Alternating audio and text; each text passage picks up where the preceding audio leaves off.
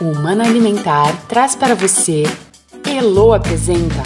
Comigo, Elo, consultora em nutrição da Humano Alimentar. Vem junto pelas ondas sonoras saber mais sobre nutrição, bem-estar e qualidade de vida.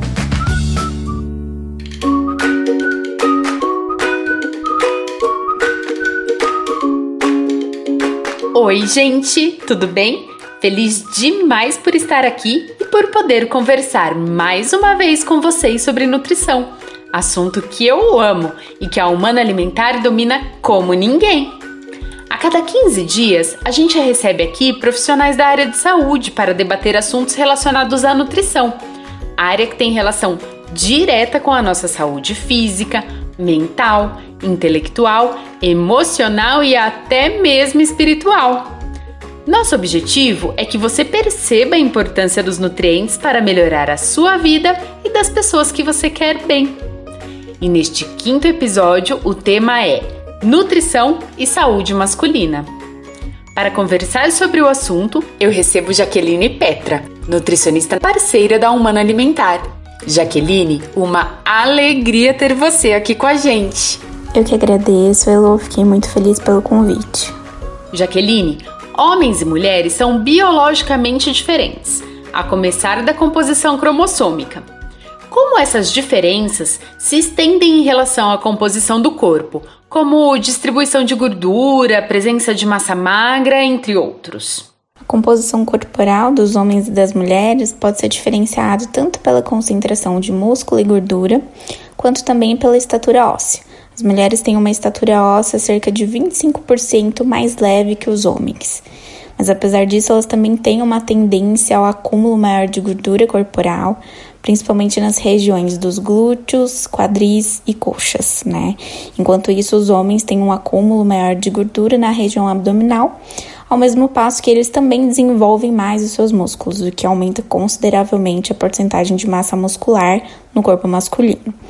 É, lembrando que isso é uma realidade biológica do corpo, mas que também pode ser modificado conforme a individualidade de cada paciente, de cada pessoa. Como os hormônios interferem na composição do corpo masculino? Os hormônios masculinos estão relacionados à composição corporal por estarem envolvidos tanto no processo de construção muscular quanto no processo de acúmulo de gordura corporal. Testosterona, por exemplo, é considerado um hormônio anabólico justamente por ter uma ação que vai promover respostas celulares e essas induzem a aceleração do anabolismo proteico. E também retém dentro do músculo nitrogênio, sais minerais que são importantes para a hipertrofia muscular. Além disso, ela também determina a localização do depósito de gordura, ou seja, nos homens, a gordura vai ser acumulada principalmente na região abdominal, que é o que nós chamamos de obesidade ou gordura androide, vinda de hormônios andrógenos. E esse também é um dos principais motivos pelos homens serem mais acometidos por doenças do coração. Que é, portanto, quanto maior o acúmulo de gordura nessa região abdominal, onde estão localizados também os órgãos vitais, maiores serão as chances de doenças relacionadas a esses órgãos, como as doenças do coração. Qual o impacto causado pela alimentação e pela prática de atividade física na produção de hormônios andrógenos, como a testosterona? E como isso influencia a necessidade energética masculina? Para que exista uma produção adequada da testosterona, principalmente no corpo masculino, onde ela vai ser muito utilizada, é necessário que o indivíduo mantenha uma alimentação balanceada, pratique atividade física regularmente, tenha uma boa qualidade de sono, controle os seus níveis de estresse, entre outros fatores do dia a dia. A atividade física, nesse caso, consegue colaborar aumentando a produção da testosterona em até 30% do valor convencional. E a alimentação é extremamente importante para assegurar que tenha uma ingestão de determinados nutrientes, né? Como gorduras, vitaminas do complexo B, vitamina C, a vitamina K, a D3, carnitina, alguns minerais como o zinco e o magnésio.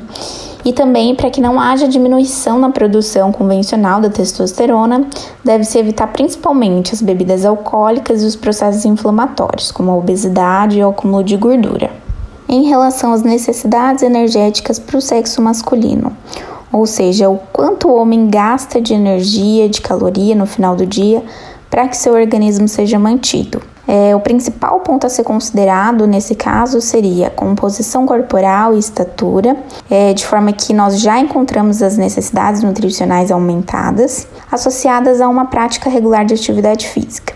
Isso geralmente acaba resultando, sim, em um gasto energético maior ao longo do dia quando comparado ao sexo feminino.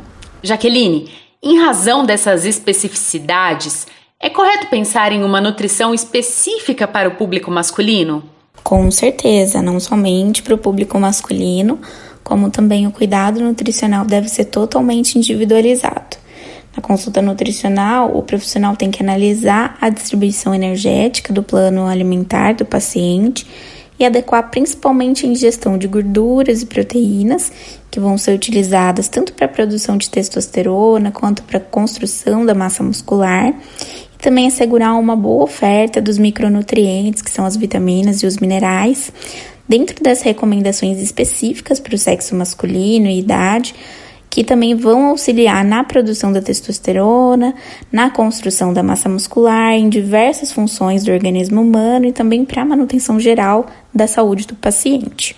Quais devem ser os cuidados nutricionais para crianças e adolescentes do sexo masculino? Na fase da infância e da adolescência, existe uma demanda muito grande de nutrientes e energia, considerando o crescimento e o desenvolvimento tanto do corpo quanto da mente do indivíduo. Então, no atendimento nutricional, o primeiro fator a ser levado em conta seria a individualidade de cada paciente, assim como as recomendações de ingestão de nutrientes e de energia para aquela fase específica da vida.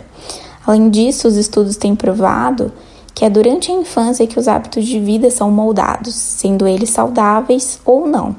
Né? Então, dessa forma, as crianças e os adolescentes precisam de uma orientação nutricional adequada para que se garanta que as necessidades nutricionais deles nessa fase sejam realmente atingidas e também para que eles criem hábitos alimentares saudáveis, que possivelmente vão ser perpetuados ao longo de suas vidas.